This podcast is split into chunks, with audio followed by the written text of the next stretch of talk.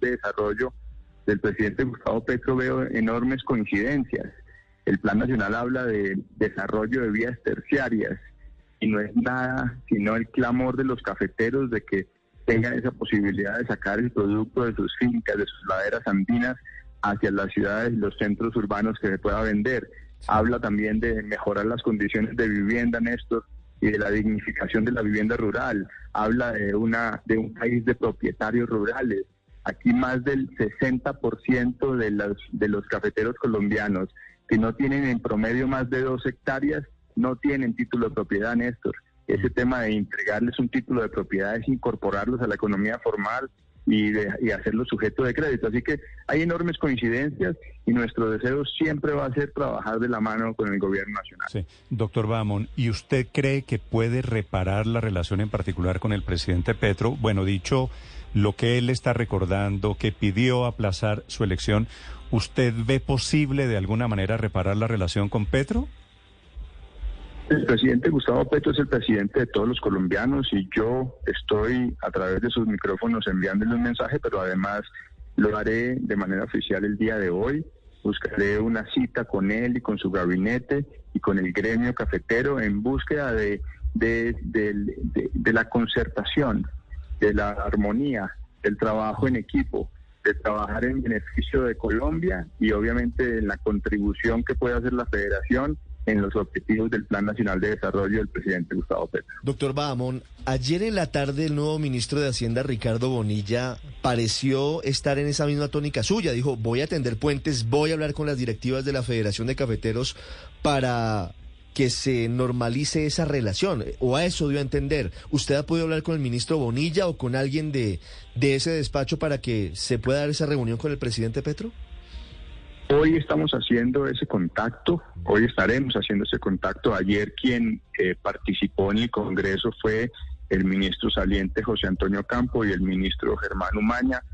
Eh, ellos estuvieron allí en, en el Congreso Cafetero y el ministro Campo dio unas palabras que resumen el proceso y la necesidad y la oportunidad de trabajar en equipo. Buscaré al nuevo ministro para encontrar esos puntos y además necesitamos trabajar de la mano hay unas enormes necesidades que se generaron por coyunturas económicas del pasado como los futuros y hay que robustecer un sistema cooperativo que ha sido eh, primordial para la garantía de compra de la federación a todos los cafeteros. Aquí hay eh, enormes oportunidades necesidades sentidas de la caficultura y la agricultura colombiana y no podemos sino trabajar en equipo con el gobierno nacional. Doctor Bamon, allí tengo un cortocircuito, hay algo que no entiendo que le pediría que usted me lo explique. ¿Por qué el presidente Petro estaba contra usted y por qué el ministro de Hacienda José Antonio Campo lo apoyaba a usted? No, Néstor, digamos que no había un apoyo directo de un ministro a un candidato. Bueno, no, no entonces se la, se, la, se la cambio, perdóneme. ¿Por qué Petro lo tiene a usted en mala opinión y por qué Ocampo estuvo tan elogioso cuando lo nombraron a usted hace 24 horas? Porque, porque el ministro, eh, digamos que los cuatro ministros que participaron se sentían que habíamos eh, hecho un proceso transparente, un proceso de cara al gobierno, un proceso de cara a los cafeteros y creíamos haber cumplido. Yo eh, incluso creo eh, perfectamente y firmemente que el proceso fue un proceso transparente de cara al país, con digamos que con un proceso muy importante desde el punto de vista democrático y de la mano del gobierno. No, no sé exactamente qué ocurrió en esa coyuntura del día de ayer en específico, pero nuestro deseo es como se lo he manifestado ya, indeclinable deseo de trabajar de la mano con el gobierno, con el nuevo ministro de Hacienda, con la nueva ministra de Agricultura, con el, con el ministro Germán Umaña, ayer se lo dije, así que hay una oportunidad enorme y una necesidad de trabajar en equipo. Doctor Bamón, ¿quedó despejado el nubarrón que hablaba de la posibilidad de que usted estuviera inhabilitado para ser el gerente de la federación por haber tenido un vínculo, un negocio en el sector? Claro, claro que sí. E, esa empresa que han sacado por allí, eh, que me la volvieron famosa, además, Inversiones Agroprincipados, SAS, es una empresa en la cual somos socios mi esposa y yo, y es la empresa que contrata a los empleados de nuestra pequeña finca y la que vende el producto agrícola de, producido allí.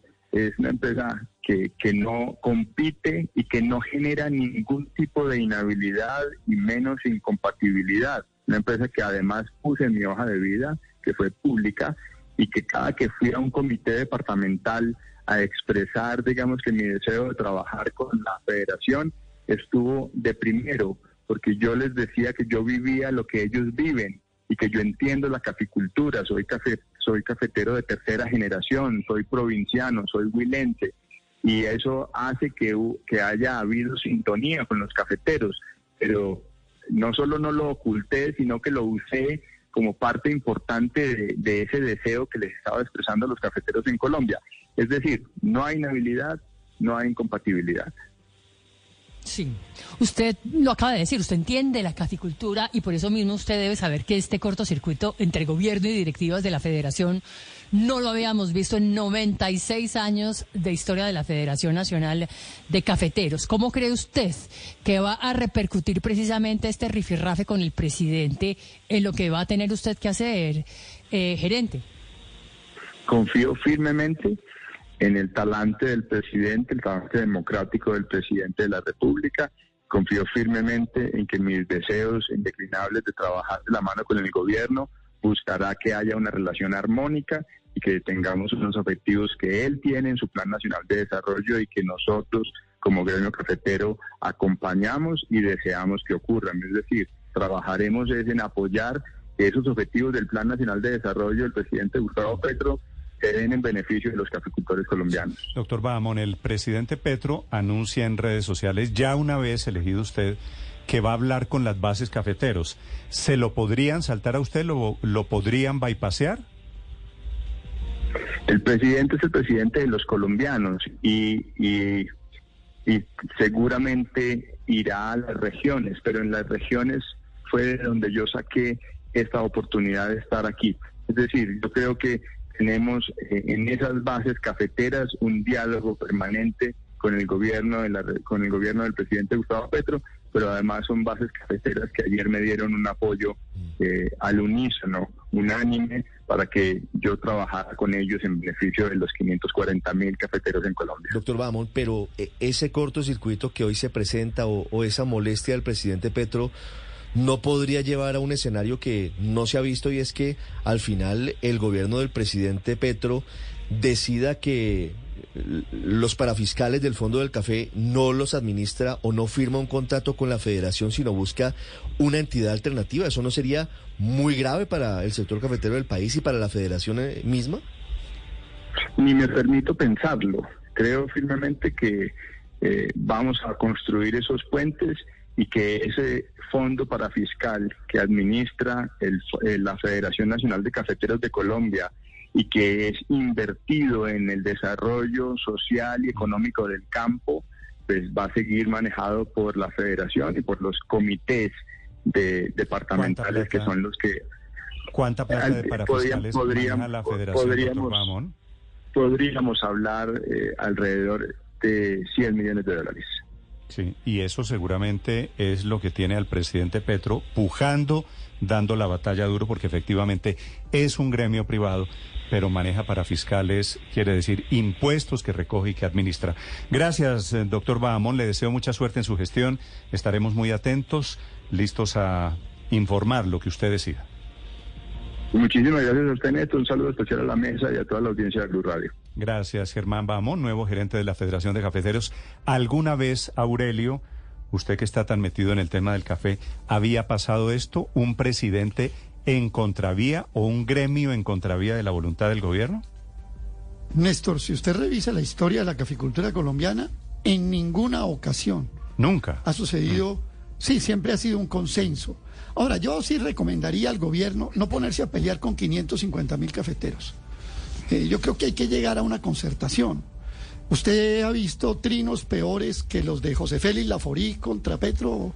Peores que los de Sí, sí, de acuerdo, de acuerdo. Y, ahí están trabajando pero, juntos. Pero es que... Y, Fedegan también maneja un fondo para fiscal. Y son 300 o 400 mil ganaderos pequeños y medianos. Yo creo que el país no necesita ahora una pelea ese proceso fue un proceso que usted puede estar en desacuerdo o no con él, pero fue un proceso que en los límites institucionales no los cruzó. Y entonces, pues, Esa una traducción, Aurelio, quiere decir, para Petro. los cafeteros tienen el derecho a elegir a quien les parezca y les pareció que Germán Bahamón, así sea antipetrista, que creo que eso tampoco hay que ocultarlo, pues Germán Bahamón es, el, es el, el elegido por los cafeteros, unánimemente además, que yo creo que es Claro, el Congreso. Cafetero, el Congreso Cafetero es la máxima autoridad y yo creo que eso hay que respetarlo. A mí me parece que permitir la intervención del gobierno, sea el de Petro, el de Duque o el que usted quiera, en el ámbito de las instituciones privadas, haciendo guiños a que le guste o no le gusta, me parece que es un mal precedente. Pónganse de acuerdo y saquen adelante que vienen muchos problemas cafeteros y hay demasiados problemas de la caficultura. El palo no está para cucharas, ¿no? No está para cucharas el palo cafetero. Mm. Son las mejor 7 para de el- la mañana, para el 12 café minutos. país. Lo mejor para el café, Néstor, lo mejor para la producción es que ese sea un trabajo armónico. Es que estamos hablando de 3.7 billones de pesos que administra este fondo para fiscal. Entonces, pues se entiende que el gobierno quiera tener allí un aliado, una persona, no necesariamente propias tropas, ni mucho menos, porque no hace parte de... Por eso es que existe un proceso de selección. Pero ¿por qué pero creen, sí una persona Luis Ernesto. ¿por qué creen en el gobierno que si piensa diferente al gobierno no puede ser un aliado para estos efectos? No, yo sí creo que eso es una equivocación. Yo, yo, yo sí creo que eh, en, en- en el espíritu democrático del presidente Petro y de cualquier presidente en este sistema democrático, pues uno también trabaja de la mano para sacar adelante el país con personas que piensan muy distinto a uno. Eh, uno no tiene que nombrar los ministros, pero sí, sí, digamos, si en un proceso asambleario donde el gobierno trató de tener incidencia y todo indica, Néstor, eh, que lo que impidió que el candidato del gobierno eh, tuviera el éxito fue básicamente una descoordinación entre el Ministerio de Hacienda y la Presidencia de la República. Todo indica que ese fue, digamos, el, Es que el- el candidato, la el candidato, del- la el tercería candidato del de- presidente, de el candidato, que- el candidato que le gustaba al presidente no quedó en la terna, Sí, de que era, que era el doctor. Roballo. No quedó en la terna, pero quien autorizaba la terna era Minhacienda. La, la pregunta es, de acuerdo, eligieron a alguien que no quería el presidente, eligieron a alguien que claramente, digamos, para no echar cuentos, era antipetrista. Y entonces, De acuerdo. eh, entonces ¿Y ahora qué hay que hacer? Pues echar no pa'lante. pueden Yo creo que eso puesto, es- no pueden tener relación con el gobierno. No, yo en cambio, yo ahí sí creo que lo que hay que hacer es echar para adelante, reconocer que el gobierno tuvo descoordinación, que no logró eh, que su candidato quedara dentro de la terna, eh, que no logró, eh, O sea, es que el pues, gerente es que de la cuando uno va a incidir en una no elección, un Néstor, cargo pues se mueve hábilmente. Pero, entre otras cosas, esa es una de las causas de la salida Claro. de José Antonio Campo del Ministerio de Hacienda, ¿no? Entre otras cosas. Esta es la gota Por que eso, rebosa la por copa. eso es que este episodio es tan interesante, Entre Felipe. muchas. Usted escuchó a José Antonio Campo tan elogioso de este señor. Sí. Diciendo que reunía todas las características. Pero sabe que a mí me- Y ayer, y ayer el doctor Ocampo no quiso aceptar la petición del presidente Petro porque él pudo haber hecho la solicitud en, en el púlpito del Congreso Cafetero. El doctor Ocampo no Bueno, aceptó la petición pero, del presidente Petro. ¿no? Pero me parece Ojo. un poco el Ni él, mundo al ni el revés. ministro de Comercio que se queda, ¿no? Porque el estaba- presidente sí. defiende a los cocaleros y ataca a los cafeteros. ¿Me, me, me puede explicar Pero, eso? pe- pero Felipe, yo no creo, no veo a Petro tampoco atacando a los cafeteros. Está atacando con nombre propio. Néstor, pero eso va a perjudicar a las 500 mil familias de una u otra manera, porque si no reconoce la interlocución del, del eh, Sí, doctor y- Bahamón, pues a ver. No, y sobre todo, y sobre todo, Felipe, si mire, mire el tono, el tono del trino del presidente que me parece muy desafortunado y que él mismo lo ha retuiteado, como se dice, y él, porque el tono, el tono sugiere algo de, de co- co- como una herida personal allí, como una cuestión de vanidad, porque él pone una, un- una fotografía ahí, un pantallazo de unas cosas que había dicho Germán Bahamón. Entonces es como si para él fuera intolerable que una persona es lo hubiera criticado. Además estamos hablando, Néstor, de que son cosas de hace 8, 10 años, una cosa así, y que tampoco me parece que sean extraordinariamente eh, graves. Pero la segunda parte me parece la peor porque es una amenaza, es una amenaza directa. Es yo voy a tratar de socavarle a usted su mandato Mm. yéndome a hablar con las bases. Yo creo en eso, estoy de acuerdo con Aurelio, que como quien dice, le deseo suerte al presidente, porque si hay una base que está, que, que, que está firme en esto y se vio en la en la jornada de ayer es la de los Lo cafeteros. que pasa es que el presidente está apostándole, a Andrés, a la teoría de que las, la- las bases no se sienten representadas en los comités cafeteros. Pero- Ojo, pero- porque esa es la pero- teoría Pero, del Néstor, presidente. la- y, a- y al- pero y el algo presidente habrá. ayer- El error Y- es, ojo y- que, ojo que por Bahamón votaron los 15 comités cafeteros fue elegido Pero por ojo, unanimidad. ojo al punto Así- porque el presidente tiene la teoría de que los, los, ca- los cafeteros de base, los campesinos cafeteros, no se sienten representados en este comité cafetero y seguramente va a intentar romper el gremio. ¿no? la Ojo, es Pero. Néstor, la estrategia- respuesta- la ser- claro, respuesta- la estrategia puede ser dividir, Ahora, yo que no es nueva, ¿no? Eh, En el gobierno Néstor, del la res- presidente pero la- esa respuesta- esa respuesta de ayer Los sindicatos, por ejemplo, y otros intentaron dividirse siempre para tener eh, sindicatos afines al Ay, gobierno del Felipe, expresidente yo, Uribe. yo creo que lo que está pasando con el tema del gerente de la Federación de Cafeteros Sí. es que hay alguien en la Casa de Nariño envenenando al presidente Ah, Gustavo claro. Petro, diciéndole fulanito de tal, escribió alguna vez un Twitter contra usted. Si se ponen a hacer esa arqueología, ojo que muchos ministros del actual gabinete, muchas personas que hoy trabajan en la Casa de Nariño, eran antipetristas. Entonces, Felipe, si van a condenar a No. todos los, los que eran en algún momento antipetristas y gente sí que se ha volteado ahora que llegó el presidente Petro, pues yo creo que van a tener que ampliar la mirada un poquito. No, yo creo que el presidente tiene mm, problemas y temas mucho más graves que solucionar que ponerse a pelear con el presidente de la Federación Nacional de Cafeteros, Néstor.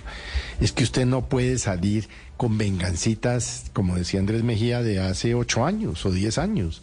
Inclusive, hay- eh, bien lo dice usted, hay gente que trabaja cercano al presidente Petro que también le decía cosas. Es decir, ¿por qué la coge contra Obama? Pues cójalo contra todos No, Felipe. sus funcionarios pues- que le han pues dicho claro, cosas. Por eso le he dicho, claro que en, este Y los debate problemas- Bahamón era antipetrista, pues claro que era antipetrista. Que hizo campaña con Cambio Radical es totalmente cierto. Que hizo campaña con el Centro Democrático, sí. Y entonces la gente no puede, teniendo en cuenta un antecedente político, digo, no puede llegar a ser gerente de la Sí, federación. pero que debería ser el caso de Piedad Córdoba cuando decía no voy a votar, no me voy a unir nunca con Petro, no voy a votar nunca por Petro porque es una pésima persona.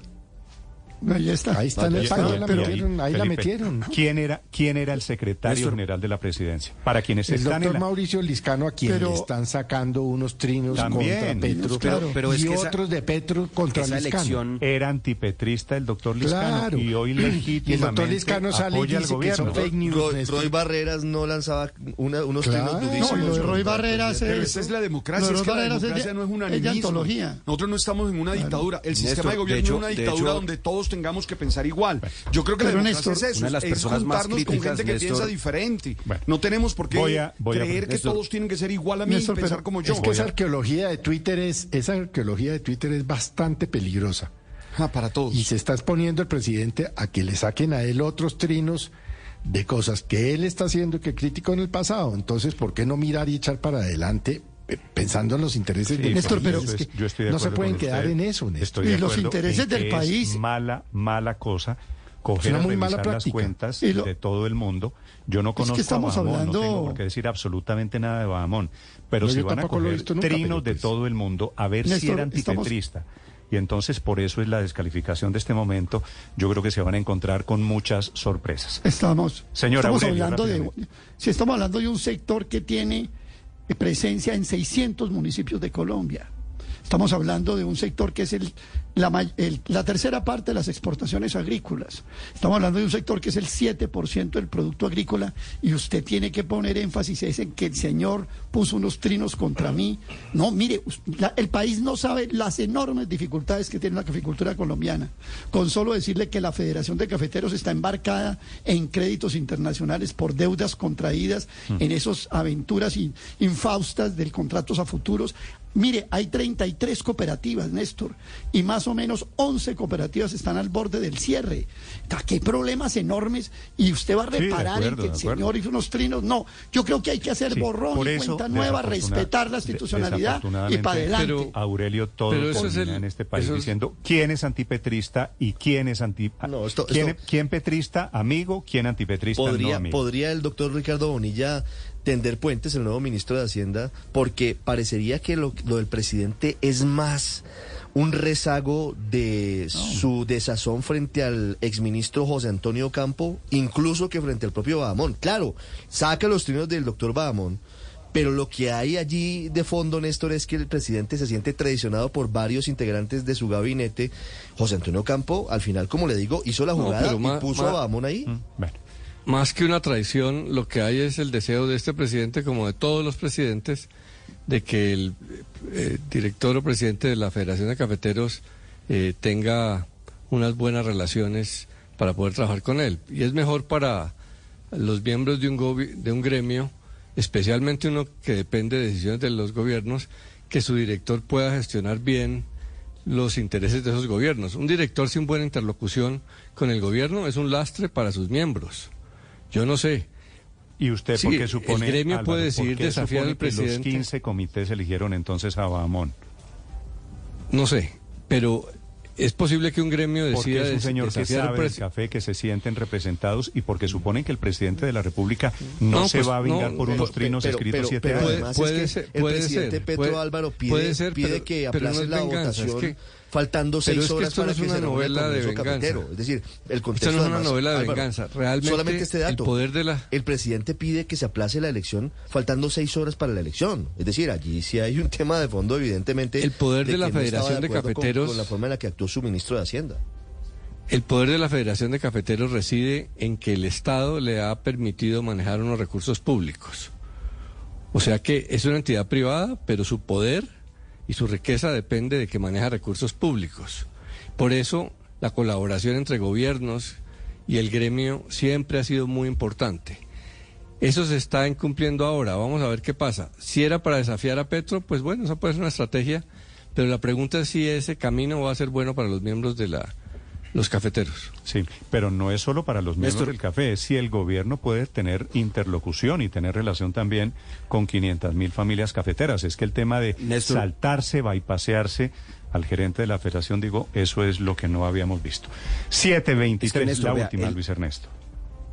el gobierno tenía una suerte de poder de veto. Eh, el, el voto del gobierno casi que valía por los 15 votos de, de los comités cafeteros porque no solo conformaba la terna, sino que también podía vetar la terna. Eh, y, y eso ya ha pasado en, en- en ocasiones anteriores. Por ejemplo, Álvaro Uribe, cuando en, en su momento se dio la elección de Luis Genaro Muñoz, pues eh, uno de los candidatos más fuertes en ese momento era Juan Camilo Restrepo, y a través de una acción del gobierno que tiene toda la legitimidad para moverse eh, en función de sus intereses, pues logró que no se eligiera Juan Camilo Restrepo, eh, a quien él consideraba un detractor, y se eligió a Luis Genaro Muñoz. Aquí estaba pasando lo mismo. El presidente tenía una candidatura distinta, eh, que entiendo que era Felipe Roballo. Pues Esa claro candidatura pero, podían haberla logrado eso sacar es adelante. cierto, pero cuando los gobiernos no les eligen al candidato, ¿qué hacen? Trabajar con Pues el tienen que- ganador. claro, no Néstor, ¿qué es lo que tienen que anunciar- hacer? No guerra reconocer la ganador. derrota y echar para Ya adelante. es un hecho superado. Reconocer Ya la es derrota. Néstor, y echar para adelante ahí como estuvo cualquier el otro demócrata. ahí estuvo el cortocircuito entre José Antonio Campo y la, y la Casa de Nariño, que Laura Sarabia tenía como candidato y estaba presionando el nombre de Carlos Felipe Roballo. Carlos Felipe Roballo había trabajado en la federación y no lograron que quedara en la terna por oposición de, de- del ministro de Hacienda, de José Antonio Campo. Así que eh, es un irrespeto con la institucionalidad cafetera por parte del gobierno, que si no le pararon bolas a tiempo al problema, vengan a criticar la elección de, de Germán Bajamón a último minuto pidiendo el aplazamiento de la elección. Es un irrespeto porque desde la Casa de Nariño no le pusieron atención al tema, querían a Carlos Felipe Roballo y se dieron cuenta muy tarde en medio de tantas crisis, tantos escándalos, etcétera, eh, que no se debe dar porque es un gremio, como lo decíamos ayer, un gremio privado que tiene sus estatutos, sus protocolos para la elección y se respetaron y hubo un proceso democrático. Son las 7.25 minutos. Felipe, en redes sociales me están ayudando en este momento con la lista inmensa de personas que hoy están petristas y que escribieron unos tweets en el pasado contra el presidente Petro. Le leo, por ejemplo, algunos. Alfonso Prada es todavía el ministro del Interior. Termina su gestión este El- fin de el- semana. el lunes. El lunes, sí. Era antipetrista cuando Petro era alcalde de Bogotá. Y por vueltas de la vida o por vueltas de los políticos, Prada era peñalosista. Claro, Peñalosa, eh, Prada en ese momento tal vez era concejal de escribió, Bogotá de la escribió, de Enrique Peñalosa. escribió trinos contra el presidente Petro. Mauricio Liscano, ministro de Comunicaciones designado, era antipetrista, escribió trinos contra el presidente Petro. Roy Barreras, Hoy el principal petrista del país había escrito trinos contra el presidente Petro.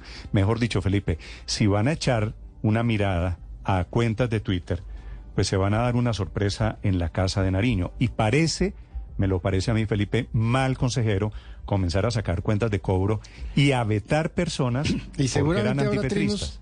eh, seguramente habrá para esos arqueólogos de Twitter, seguramente encontrará trinos de Petro contra las personas que usted está mencionando, Néstor. Es que no se pueden enredar en eso. Eso es de un Twitter de hace 6, 7, 8, 9, 10 años. Eso no tiene, eh, no, no, no, no tiene ninguna importancia. No debe tenerla, Néstor. Por lo que decía el doctor Bahamón, es que el presidente dijo sostuvo y afirmó en muchas oportunidades que sería el presidente de los 50 millones de colombianos. Y eso no está pasando. Felipe, es que es que la descalificación al final sería quienes no votaron por Petro, quienes están en el antipetrismo y entonces están en la mira de la Casa de Nariño. Siete de la mañana, 27 minutos, los acompañamos desde Mañanas Blue. La temperatura en Bogotá es de 14 grados centígrados, hay sol y el cielo es azul. Estás escuchando Blue Radio. Hola amigos, yo... Another week, another trip to the grocery store. What am I doing wrong? I gotta start using Instacart to help me with my weekly grocery run. They remember my orders so I can easily add my weekly ingredients for Meatloaf Monday and Taco Tuesday along with weekly essentials like milk and eggs. All delivered right to my door in as fast as an hour. When I need to turn a typical shopping Sunday into a short game Sunday, I cart it.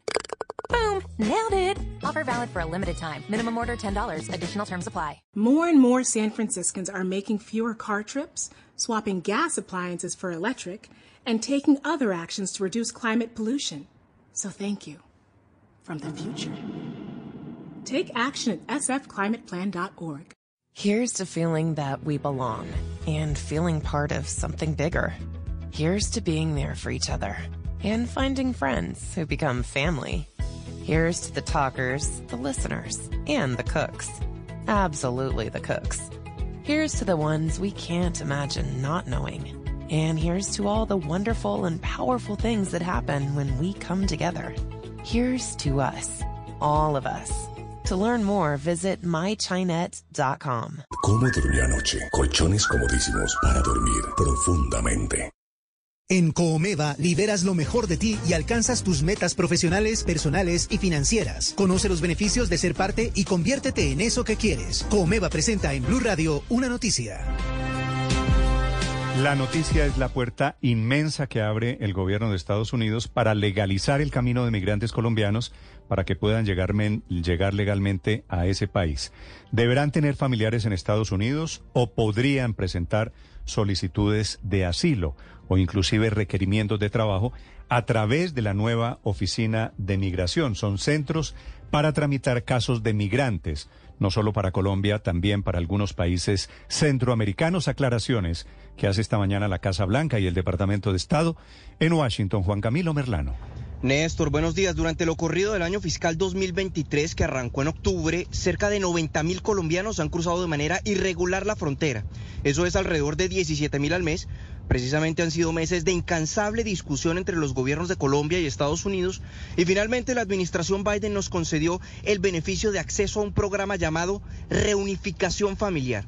Es decir, que los colombianos que tengan familiares inmediatos en Estados Unidos con residencia o ciudadanía podrán aplicar una especie de permiso especial para entrar y trabajar legalmente en los Estados Unidos mientras se procesa su solicitud de residencia. Esto es diferente al proceso que ya existe, primero porque sería más rápido, en cuestión de pocas semanas le dicen a uno si es beneficiario o no, y segundo porque una vez que le dicen a uno que puede ser beneficiario, puede esperar a que avance su proceso de residencia aquí en suelo estadounidense. Es decir, que puede ingresar y solicitar un permiso para trabajar legalmente. El anuncio fue hecho por los secretarios de Estado y de Seguridad Nacional.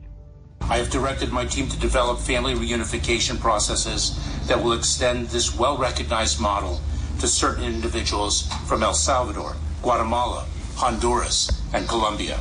He instruido a mi equipo para que desarrolle procesos de reunificación familiar que extenderá este modelo bien reconocido a individuos de El Salvador, Guatemala, Honduras y Colombia. Más información sobre estos procesos estará disponible el 11 de mayo, aseguró Alejandro Mayorcas, quien es secretario de Seguridad Nacional. Esa fecha del 11 de mayo es clave porque ahí se definirá exactamente cómo será ese beneficio que ya se venía aplicando, por ejemplo, para ciudadanos de Cuba y Haití, ahora se extiende. Pero en todo caso, los colombianos aplicarían a este beneficio desde Colombia, en centros de procesamiento de migrantes que serán instalados en las próximas semanas en nuestro país y con los que Estados Unidos espera procesar entre 5 mil a 6 mil individuos al mes. Ahora bien, no solo a colombianos que busquen acceder a la reunificación familiar, sino a migrantes de otros países que soliciten asilo o refugio. El secretario de Estado Anthony Blinken destacó la importancia de estos centros. These centers will take a hugely important step to prevent people from making the dangerous journey to the border estos centros toman un paso gigantesco e importante para prevenir que gente realice el peligroso viaje por la frontera, garantizando opciones más seguras y legales para migrar. Ahora bien, la aplicación no sería para cualquiera, tienen que ser familiares inmediatos como esposa, esposo, hijos, hijas o hermanos, dependiendo de si se es ciudadano o residente. Las autoridades colombianas esperan que ese proceso sea rápido. Esta fue una gestión encabezada por el embajador Luis Gilberto Murillo y que se concretó luego de la visita del presidente Petro a la Casa Blanca. Estamos complacidos con el anuncio del gobierno de los Estados Unidos de la inclusión de Colombia en el programa de reunificación de familias migrantes. Este fue un acuerdo entre el presidente Gustavo Petro el presidente Joe Biden en su... Este programa hace parte de una serie de medidas que entrarán en vigencia a partir del 11 de mayo, como ya mencionábamos, que en esa fecha también es clave porque allí finaliza la política del título 42 que permite expulsiones inmediatas de migrantes ilegales por razones de salud pública. A partir de esa fecha, quien llegue a Estados Unidos de manera ilegal, sin acogerse a los programas que están garantizando, por ejemplo, para los colombianos, será expulsado a través del llamado título 8 que además de la expulsión establece una prohibición de entrada a Estados Unidos de al menos cinco años. Néstor. Estás escuchando Blue Radio. En Com More and more San Franciscans are making fewer car trips, swapping gas appliances for electric, and taking other actions to reduce climate pollution. So thank you. From the future. Take action at sfclimateplan.org. I started shopping for weekly groceries through Instacart because with young kids, my week is pretty packed. There's Taekwondo, tap lessons, and endless birthday parties. But with Instacart, I can get groceries and weekly essentials delivered in as fast as an hour, which gives me time back. Wait, wasn't it this kid's birthday last month? Visit instacart.com to get free delivery on your first order. Offer valid for a limited time. Minimum order $10. Additional terms apply. If you're a San Francisco renter, Here's some good news for a change. SF renters can now power their home with 100% renewable electricity for less than $3 more per month on average, thanks to Clean Power SF's Super Green service. No new equipment, no installations, just 100% renewable energy from solar and wind for less than $3 more per month from your local clean electricity provider. Super Green, super affordable, super easy. Upgrade in less than five minutes at cleanpowersf.org slash supergreen. Esta es Blue Radio, la alternativa. Estaba entrando el camión del escándalo, el camión de la sinvergüencería, a la cárcel Picota. Tenía 500 botellas de tequila, de whisky, latas de cerveza, celulares, cocaína, eh, electrodomésticos inclusive. Era un camión con los caprichos de un los domiciliario para la cárcel, qué bueno. El RAPI para los presos de primera categoría en La Picota. Coronel David Gutiérrez es el director del Instituto Penitenciario en Colombia. Coronel, buenos días. Néstor, buenos días. Un saludo para la mesa, para toda la audiencia. ¿Cómo están? Muchas gracias. Coronel, ¿ya saben ustedes quién había pedido el RAPI?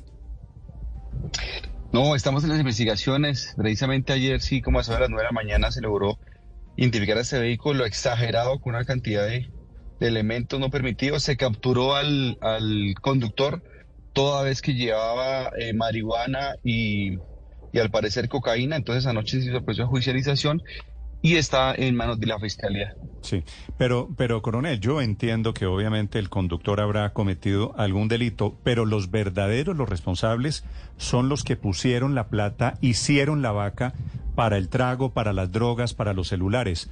¿Es muy difícil descubrir esos nombres o qué? Bueno, eh, en esta ocasión detectamos el camión en el primer filtro. Esta vez no ingresó a ninguno de los pabellones, entonces estamos en, en, un proceso investigativo para determinar para qué parte iba. El conductor aducía que él iba para el, para el expendio, que es donde se distribuyen todos los, todos los, eh, todas las comidas que se venden dentro de, dentro de las cárceles Picota. Entonces todavía no tenemos claridad para quién efectivamente iba. No está claro que sea para los extraditables. Entonces estamos investigando para quién iba. Sí, coronel eh, Gutiérrez, pero la boleta con la que ingresan regularmente eh, este tipo de vehículos tiene una autorización. ¿Quién dio la autorización de ingreso a la cárcel de este carro? Sí, la autorización estaba firmada por el director, pero para el expendio con elementos del expendio, es decir, con lo que está permitido allá consumir y comercializar. Al momento de requisar el detalle, o sea, querían entrar a ese contrabando, eso era un contrabando que lo pretendían ingresar y seguramente pues pensaban que iba a poder pasar los filtros, pero es decir, ya lo, lo nos llegó la información. usted, coronel, lo engañaron y lo hicieron judicial. firmar. Eh, ¿No te escucho, dime? Lo engañaron y lo hicieron firmar una boleta para meter trago, para meter droga a la cárcel La Picota. No, no, la modalidad es el, el contrabando. Eh, ellos sí, seguramente lo engañaron, claro, o sea, firman la boleta de ingreso para los elementos permitidos y creen que no lo van a requisar o creen que en los filtros pues no va a pasar nada. Entonces nos llega una información también por parte de la ciudadanía, una llamada anónima donde dicen pilas que los van a golear. Entonces se incrementan los, los protocolos, se requisa, por digo, en el primer filtro fue donde se pudo detectar. Ah, pero hay, hay un soplón. Sí, ya tenemos, ya tenemos fuentes humanas. Sí. ¿Y qué llevaba legalmente, entre comillas, el camión? Bueno, legalmente, el... Ay, es decir, allá consumen eh, atún, consumen galletas, consumen café, lo que se vende en el expendio normalmente. Sí. Llevaba esto y adentro camufladas llevaba las botellas de trago, la cocaína, la marihuana y demás. Sí, ya vemos cómo están también ellos. Es como cuando el narcotráfico transporta sustancias ilícitas camufladas en vehículos con carga legal. Entonces vemos cómo también ellos están pretendiendo camuflar y tratando de ingresar esos elementos no permitidos. Sí, coronel Gutiérrez, ese soplón, esa fuente que ustedes les advierte de ese camión, ¿les contó si tenían parranda, fiesta este fin de semana en La Picota? Bueno, no, hasta ahí no llegó, hasta ahí no llegó, nos dijo simplemente eh, tengan cuidado en la entrada durante toda la mañana que parece que los van a golear. Entonces, eh, puede que esto ingrese y después poco a poco eh, de manera atomizada lo van distribuyendo. Entonces, no tenemos claridad de si querían hacer algún parrandón o algo así. Sí, y estas parrandas y estas rumbas que se arman cada rato en la picota, ¿en dónde suelen ser más frecuentes? ¿En los pabellones de extraditables o en los para, pabellones de parapolíticos? En el pabellón ERE, hace un año de hecho veíamos a Kiko Gómez, exgobernador de La Guajira, celebrando su cumpleaños con whisky, con cerveza, con, no sé, videollamadas de Poncho Zuleta. En fin, ¿usted, usted lleva algún registro de eso, director? Sí, el, último, este último situación eh, tan eh, complicada fue el año pasado como en octubre en el pabellón de extraditables. Allá fue la última vez que se, se detectó esa parranda cuando se aprovecharon del, de la fiesta de las Mercedes y pues la tergiversaron y empezaron a aprovecharse de eso. Sí, usted ha preguntado dónde tienen prevista fiesta este fin de semana, el festivo, coronel. No, seguimos con los controles. Es que no pueden haber fiestas, no pueden haber fiestas, no puede haber Ah, pero excesos. usted cree que todo Todos esto en deben estar de puente era, era para qué? Pues para fiesta, para Tenían festival, tenían previsto ya festival O sea, vallenato, festival, coronel. esto era festival vallenato en la cárcel. Bueno, se lo evitamos, esa es la intención, evitar todo eso. Eso es como el gato del ratón. Siempre estamos ahí evitando que pasen cosas. Ellos siempre van a querer ingresar elementos o fugarse. ¿Usted se, ¿Usted se imagina, coronel, el billete que se mueve para dejar entrar este rapi? Sí, ahí perdieron mucha plata los que pagaron y los que supuestamente iban a permitir entrar. Pero pues esa es la intención nuestra, atacar a los corruptos de todos los niveles. Vale. Felicitaciones, coronel Gutiérrez. Me parece que, que manda un mensaje muy interesante alrededor de, de nuestro sistema penal. Gracias, señor, muy amable. Gracias, buen día para todos. Daniel Gutiérrez es el director del IMPEC que alcanzó a detener el camión de la rumba de la vergüenza. Estás escuchando Blue Radio. Ay, mija, abuelita's on her way and I still need to shop for the party. No worries. Let's order Instacart. ¿Insta qué? Sí, llama. We can order groceries and more online and get everything delivered in as fast as an hour. Everything for dinner? Carne, tortillas, limas, plátanos. Claro. Anything else? Just make sure the plátanos are right. Get groceries delivered same day with Instacart so you have more time for family. Visit instacart.com to get free delivery on your first order. Offer valid for a limited time. Minimum order $10. Additional terms apply. Esta es Blue Radio, la alternativa. Pero yo qué hago si la mañana es azul? O sea, incontenible, señor. No, no, no. Es que Felipe digo que la mañana está soleada y azul. Asome si usted, me- Felipe, me dice cómo ve la mañana. No, pues soleada y azul. Soleada y azul. diciendo. De acuerdo, pues es que le, le buscan doble sentido a todo. Es coincidencia que Millonario sea hoy en día el mejor equipo de Colombia, que le haya ganado anoche al América de Cali. Pero una pregunta para Ricardo. ¿Cómo va Millos en la tabla? Es segundo, es segundo con 29 puntos, Felipe. Ah, bien. ¿Cuán- ¿Cuántos partidos menos? Sí, eh, dos menos. Por eso es, es segundo. Seguramente con- va a ser el partidos. líder, porque con eso superaría a Águilas Doradas, ¿no? Sí, Sí, claro, 35. claro. Sí, Felipe, claro. pero más 35 allá de y hoy eso- tiene 34 Águilas Doradas. Ya está en el umbral de clasificación. Pero más allá de eso es que juega muy bien. Es que ayer por momentos el equipo realmente... Pa- parecía sobrado. Eh, Felipe, corrección de oyentes. A ver, señor. La mañana es azul, pero las montañas son verdes. Ah, bueno. Ah, bueno. Pues son verdes porque ganó el Cali también, entonces es Ah, cierto. bueno. Mañana azul en Bogotá. Pensé que era una frase, pensé Pero que era una frase como de Bertrand Russell o una cosa así. No, no, no, es Felipe pura poesía en la que están los oyentes celebrando cuando gana su equipo. Usted ve la mañana un poquito más azul y ve las montañas. Hace un tanto poquito- tiempo que no vemos a, a Ricardo Espina y al padre celebrando, ¿no? ¿Qué tal? No, no, no, pero eso no es No, cierto. no, América va arriba en la tabla. No, no, no. Al dinero, pues es que eso ya es habitual. El digamos, fin- eso el- sí, eso sí el es fin de semana yo tuve un director, a un director titineando así, un director, cuando él, tac, ¿te acuerdas? Lo salvó Cataño, si no... Sí, sí, siete, sí. Lo salvó el golazo, además, El es lo que- golazo. Es, lo que, usted quiere decir. Siete de la mañana, 42 minutos. Estamos a una semana de la coronación del rey del Reino Unido. Estamos a una semana de que asuma el rey Carlos III y le están publicando hoy en Londres encuestas que reportan caída en el índice de aprobación de los británicos ante la monarquía británica. En Londres, Silvia Carrasco. Sí, Néstor, faltan eh, ocho días en realidad. De este sábado al otro es la coronación de Carlos III, el nuevo rey de Inglaterra. Recordemos, falleció el pasado 6 de septiembre la reina Isabel II, que gobernó por más de nue- 90 años y le tocó a él a los 74 años asumir. Y sabes qué, se ha derrumbado su aprobación, eh, específicamente la encuesta Ipsos, en una encuesta que hizo entrevistando a 4.000 personas, les preguntaba qué aprobación tienen del rey Carlos. Y fíjate, si el 6 de septiembre, cuando falleció la reina Isabel II, pensaban el 61% que lo hacía bien, bueno, ahora solo el 49% de la gente aprueba su gestión. En una encuesta aparte, Néstor, se les preguntó quién era el miembro de la familia real más popular. Claro, ocurre que eh, también la reina Isabel era tremendamente popular, por lo tanto ahora la pregunta era quién de la familia real es la persona más popular. Y fíjate que la más popular es Kate Middleton, la esposa del futuro rey, del, rey Carl, del rey de- del príncipe William, con un 38% de aprobación y la sigue William con un 34% de aprobación. ¿Quiénes son los miembros de la familia real con menos aprobación? Bueno, ahí están Harry, su esposa Meghan y el muy por debajo, muy, muy por debajo está el príncipe Andrew que tuvo problemas legales que solo tiene un 4% de popularidad. Respecto de esa aprobación del 49% del rey Carlos, claro, lo que dice Ipsos es que eso sería envidiable para cualquier primer ministro o presidente en el mundo.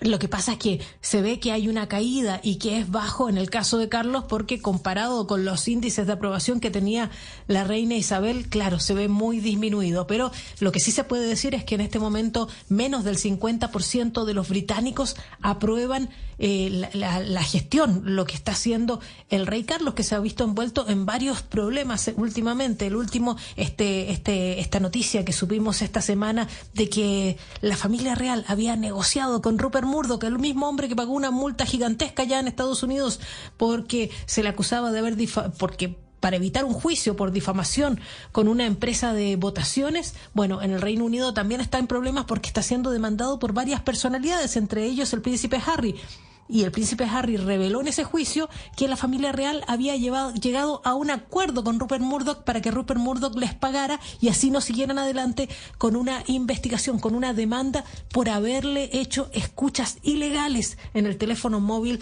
del heredero de, de, William. Por lo tanto, son muchos los líos, además de las memorias del príncipe Harry, que han revelado que hay una relación muy, muy tensionada al interior de la familia real y que además se ha sacrificado el prestigio de los hijos a cambio de mejorar la imagen de su esposa. Esas son las cosas que se han revelado en todas esas entrevistas que ha hecho el príncipe Harry y en las memorias publicadas. Por lo tanto, esa es la noticia, Néstor, que cae su aprobación a días de ser coronado, Néstor. A ocho, a ocho días de la coronación del rey Carlos, siete de la mañana, 46 minutos de Londres a Bogotá. Hay problemas esta mañana en la movilidad saliendo por la calle 80 al occidente por cuenta de un accidente. Felipe García. Sí, señor Néstor, el accidente se registra exactamente en la glorieta a Siberia, trancón interminable a esta hora por todo el corredor de la calle 80, cientos de vehículos represados, precisamente los que están saliendo de la ciudad a esta hora. Recuerde usted que hoy inicia este puente festivo y pues ya está muy complicada la movilidad en este punto de la ciudad. También muy complicada la movilidad, Néstor, la movilidad esta mañana en la salida por Suacha, en la autopista sur con calle 22, muy cerca al barrio San Mateo, una volqueta y una motocicleta lamentablemente tuvieron un accidente. La señora que iba manejando la motocicleta perdió el control de su vehículo, cayó hacia un costado de la volqueta, lamentablemente le pasó por encima, ocasionándole la muerte de manera instantánea. Por lo tanto, hay un trancón también impresionante en ese punto de la ciudad y trancón también interminable, Néstor, a esta hora por toda la autopista norte, saliendo también de la ciudad a la altura de la calle 198. Hay un operativo de la policía, pues precisamente teniendo en cuenta esta salida en el puente festivo y esto es lo que está generando trancón también a esta hora en este punto de la ciudad. Estás escuchando Mañanas Blue.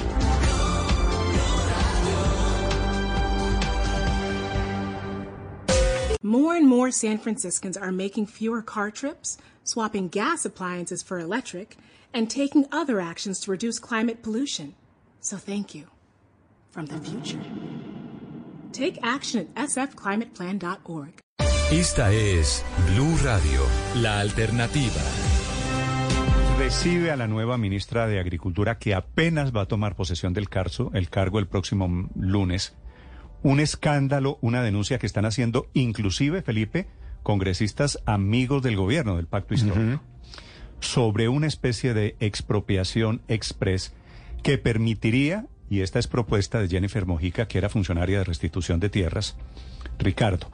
La denuncia la está tramitando Catherine Miranda, que si el Estado considera que un predio es de utilidad pública o de interés social, podría en 20 días, y allí viene la expropiación express, expropiarlo pagando el valor no comercial, sino el avalúo catastral de cada uno de los predios en cuestión. Denuncia, Ricardo. Sí, señor. E, ese es justamente el elemento que despierta mucha polémica, Néstor, en etapas cruciales de la discusión del plan de desarrollo. Hoy habrá sesiones mixtas del Congreso porque necesitan acelerar el trámite del plan de desarrollo que debería estar prácticamente listo la próxima semana. En ese punto, lo que plantea esta proposición de la que estamos hablando, que titulan venta de predios por motivos de utilidad pública o interés social con indemnización previa para la reforma rural integral, es precisamente esto, que es uno de los puntos más importantes que ha planteado el presidente Petro dentro de su plan de gobierno y era uno de los dolores que tenía frente a la saliente ministra de Agricultura, Cecilia López, porque consideraba el presidente Petro que iba muy lento el proceso frente a la entrega de tierras a las víctimas y a los campesinos. Entonces, ¿qué dice la proposición? Básicamente que la Agencia Nacional de Tierras procederá en primer lugar a celebrar una negociación directa para adquirir los predios. Si esta etapa se agota sin acuerdo con el propietario, podrá declarar el predio como de utilidad pública o interés social para la reforma rural integral. ¿Qué es lo novedoso? Que es muy rápido, en un plazo máximo de 20 días. Si no hay acuerdo con el propietario, la agencia de tierras puede decir, listo, como es de interés social, como es prioritario para el Estado, pagamos, señor, le pagamos el valor del avalúo catastral y el predio termina siendo del Estado. El avalúo catastral, Felipe, usted entiende que es mucho menor que el valor comercial y allí empiezan una serie de discusiones. Además del plazo tan corto, en tres semanas estaría usted por fuera del predio. Usted tiene, usted tiene dos ingredientes. El tiempo de la expropiación. 20 días. 20 días y la expropiación sería con base en el avalúo catastral, no con base en el avalúo comercial. Mm. ¿Y en qué queda la firma en notaría del presidente Petro en donde se comprometió públicamente y mediante escritura pública a no expropiar? Pues Felipe, esta sería. Pero lo igual, que pasa es que, eh, es que Felipe, este es un instrumento de la Constitución, digamos, ley no porque lo incluyan ahorita de en el plan. Sería una expropiación, pues legal. de acuerdo. el- Digamos que el el- la figura de Estado, la expropiación no la está incluyendo Colombia Petro en, el ordenamiento jurídico. No, lo que le está incluyendo acuerdo, nuevo cuando- es que sea express. Claro, que la expropiación por razones de utilidad pública existe en la Constitución desde 1936, en el gobierno de López Pumarejo. Eso no es nuevo. Aquí lo nuevo es que es, uno, el avalúo catastral y dos, que sería express. Es que, es Eso que es lo nuevo. No, no tendría que haber un- antes una demanda de expropiación. Antes, antes de proceder a. Tiene que haber un procedimiento administrativo y eso es lo que lo que regula. Ese es el eh, cambio. El cambio eh, es que Ricardo, la agencia de tierras Exacto. hoy tiene Lo que presentar un una demanda de expropiación y hoy lo que hace es que en, en tres semanas, si usted no llegó a un acuerdo con el Estado, pues simplemente dice, tome, según el catastro, su predio vale esta plata, tome su plata, que yo me fui. Chao. Una, y el una Estado le medida de presión muy fuerte, ¿no? Porque tú tienes que negociar pensando en que hay apenas 21 días por delante. Es decir, es una medida de presión muy, pero muy fuerte. Creo que, Ricardo, eso realmente cambia todo. No, por, por supuesto, y, y- y es uno de los elementos que empieza a generar gran controversia, y le anticipo, Felipe, que ese va a ser uno de los nuevos elementos de discusión entre el gobierno del presidente Gustavo Petro y los partidos políticos, que están cerrando filas y que están diciendo que ese tipo de propuestas no pretenden apoyarlas en el Plan Nacional de Desarrollo, una como estas. Y el Plan de Desarrollo, Felipe, como le digo, está en un momento crucial, está en el momento definitivo. Incluyen esto y los partidos están con los pelos de punta porque Pero esto obviamente no estaba dentro del texto Pero original. Ricardo, están aprobando ese Plan Nacional de Desarrollo a pupitrazo, porque... eh, Mm, no, no es sé. Ayer aprobaron 43 Sí, lo que pasa es que están hasta el 7 no, de mayo. Están trabajándole duro porque eh, eso le iba a decir, tienen el tiempo encima. Bueno, tengo en la línea a la doctora Catherine Miranda, que es la presidenta de la Comisión de Asuntos Económicos en la Cámara de Ah, Representantes. un dato, un dato. Señor. Ayer mandaron mensaje de urgencia para incluir esa Ah, proposición. bueno, fuera, fuera de todo, con mensaje de urgencia. Doctora Catherine Miranda, representante de la Cámara, buenos días. Muy buenos días a usted y a toda la mesa. Doctora Catherine, ¿cómo es esta idea? ¿Qué sabe usted del artículo este de la expropiación express?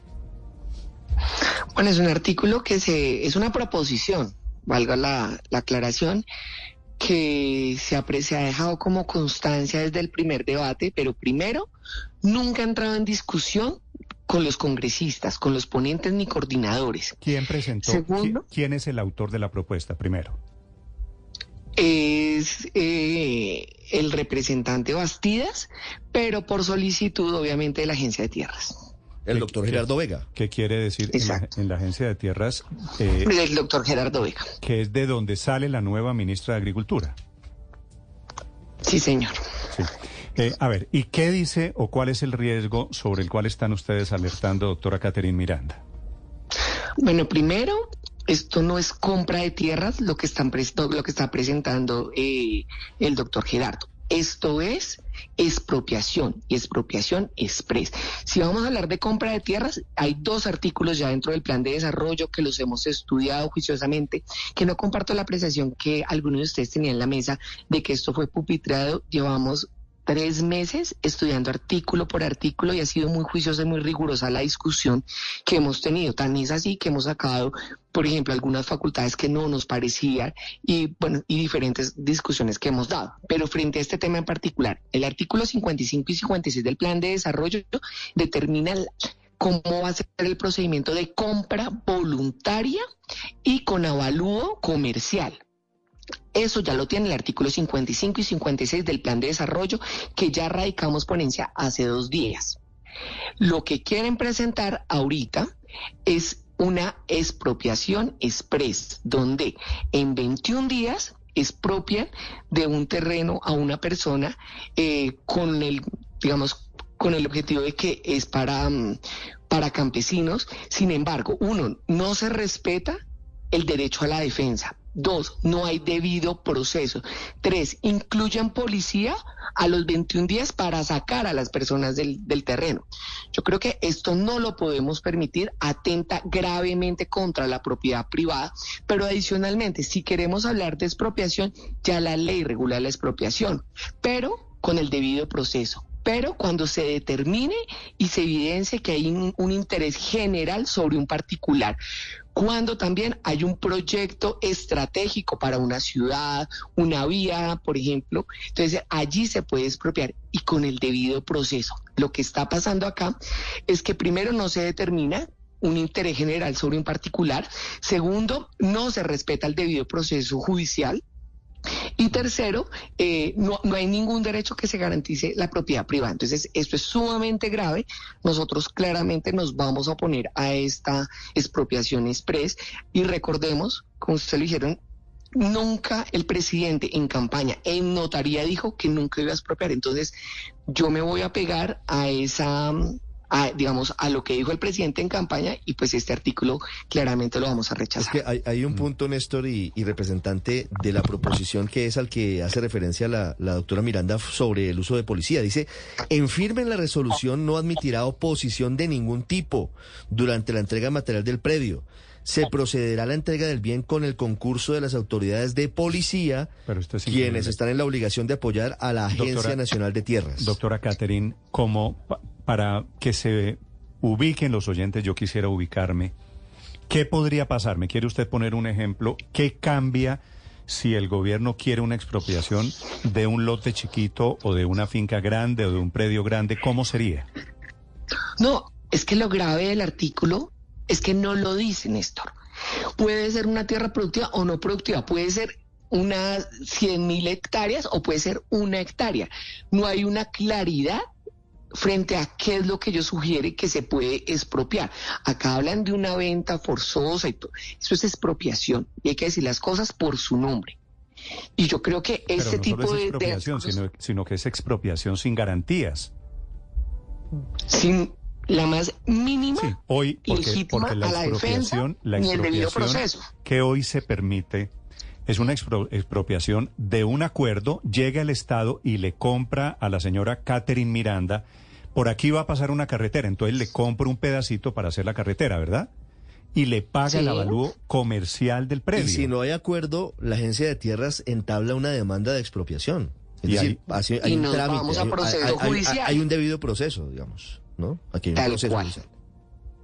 Acá, uno, no necesariamente tiene que ser un proyecto, eh, digamos, de importancia como una carretera, no lo especifica uno. Entonces puede ser que independientemente que no haya un proceso, no que haya un proyecto estratégico o no, yo me puedo ir a cualquier lugar y digo, esta finca es absolutamente importante para la agencia, la necesito.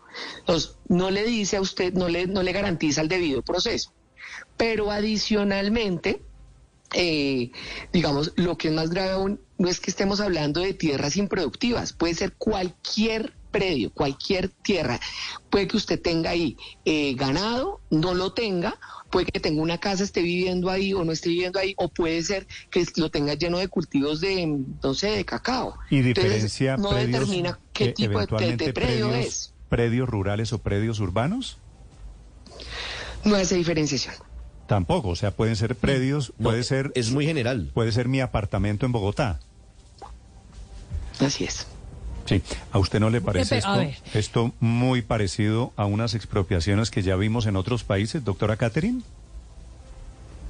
Miren, la Constitución, eh, la Corte Constitucional en diferentes jurisprudencias dice que para todo el proceso de expro- de expropiación tiene que estar las tres ramas eh, del, del poder en esa transición. El Congreso de la República que puede delimitar, la Constitución dice que en qué momentos uno puede hacer un control posterior o una actuación posterior eh, en el tema judicial. Eh, pero eso lo determina el Congreso de la República. El gobierno nacional, por un lado, quien determina qué es lo que se quiere expropiar, y por el otro lado, eh, también tiene que estar el Poder Judicial para determinar que hay un debido proceso y que hay un respeto a los derechos y a las garantías. Acá lo que estamos haciendo es saltarnos el poder judicial y decir a Deo qué se puede expropiar y qué no. Yo creo que esto es muy peligroso, daña el proceso que hemos hecho de consenso tranquilo entre todos los partidos políticos eh, en el plan de desarrollo. Yo creo que hay que ser muy cuidadosos. Acá ya hay un artículo que es el 55 que determina cómo es la venta, eh, de, perdón, la compra de tierras de manera voluntaria, donde las dos partes están de acuerdo. Esto ya es otra cosa que primero, hay que decirlo, no hemos tenido discusión de esto. Si bien tiene un principio de consecutividad, porque se han dejado unas constancias, nunca, y tengo que decirlo, nunca en la discusión de coordinadores y ponentes, la palabra expropiación, acompañamiento de policía, los 20 días, expedito, se ha tocado. Yo creo que lo adecuado es que si quieren hacer este tipo de cosas con las cuales realmente yo no estoy de acuerdo, pues hágalo por la reforma agraria. No, a través del plan de desarrollo, en último debate metiendo un artículo. Me parece que no es correcto. Yo no acompaño ni el fondo ni las formas de esto. Sí. Bueno, parece un mico. En cualquier caso, no hay discusión, pero hay ya proposición del gobierno. Estamos hablando de una expropiación sin garantías, pero sí con indemnización. Toda expropiación tiene indemnización y solo dice desde la Constitución, todas las sentencias, o sea, el hecho de que haya indemnización no le quita lo de expropiación. Están diciendo, no, es que hay una venta porque hay una indemnización. Entonces, eso no, o sea, no podemos confundir los términos y es que la, la Constitución, la Corte, las leyes que hablan de expropiación siempre hablan de una indemnización. Eso no le quita la gravedad. Sí. En este caso, doctora Catherine Miranda, tengo entendido que ayer eh, le pusieron mensaje de urgencia a, discutir esta proposición. No tengo ni idea. El plan de desarrollo tiene unos tiempos, se vence el 6 de mayo, eh, la, pero con conciliación. Entonces tenemos que correr muchísimo. entonces yo creo que si el gobierno nacional quiere que el plan de desarrollo no le salga por decreto, pues este tipo de, de propuestas por parte del gobierno, pues no las vamos a coger realmente. No es lo adecuado, creo que no es el, el trámite digamos que estemos de acuerdo no es irrelevante, pero no es el modo de hacer las cosas. Yo estoy presidiendo las comisiones económicas, hemos hecho las cosas bien, hay cosas que nos gustan o no nos gustan, pero absolutamente todos los artículos que están en el plan de desarrollo se las da, se le da una discusión suficiente al interior de la reunión de ponentes y coordinadores. Yo no me voy a prestar para ese tipo de cosas. Es decir, que esta proposición podría enredar aún más la discusión del plan de desarrollo, como están las cosas. Creo que hoy tienen sesiones mixtas, es decir, la cosa está tan apretada que están acelerando la discusión. ¿Elementos como estos podrían incluso hacer que el plan se hundiera? Pues no que el plan se hunda, pero que la proposición se hunda con toda, pues con absoluta Pero es decir, podríamos llegar al escenario de que el gobierno tenga que expedir el plan de desarrollo por decreto si siguen en las discusiones de artículos como estos y de proposiciones como estas. Pues obviamente, porque nosotros tenemos prácticamente martes y miércoles para debatir el plan de desarrollo. Si ponemos a consideración un artículo como este, mm. que no es un artículo, es una proposición, hay que aclarar, pues nos podemos tardar horas y eso va a retrasar eh, la posibilidad de darle una discusión mucho más a fondo a otros artículos que sí vienen en el plan de desarrollo y en los que yo creo que sí hay consenso. Entonces, no, yo no estoy de acuerdo con este artículo, lo reitero. Eh, yo he tenido un par de reuniones y se lo he dicho en público y en privado al gobierno nacional. No voy a apoyar este artículo. Eh, yo me quedo con las palabras del presidente Gustavo Petro en campaña, que en una notaría dijo que no iba a expropiar y yo me voy a pegar a lo que el presidente dijo.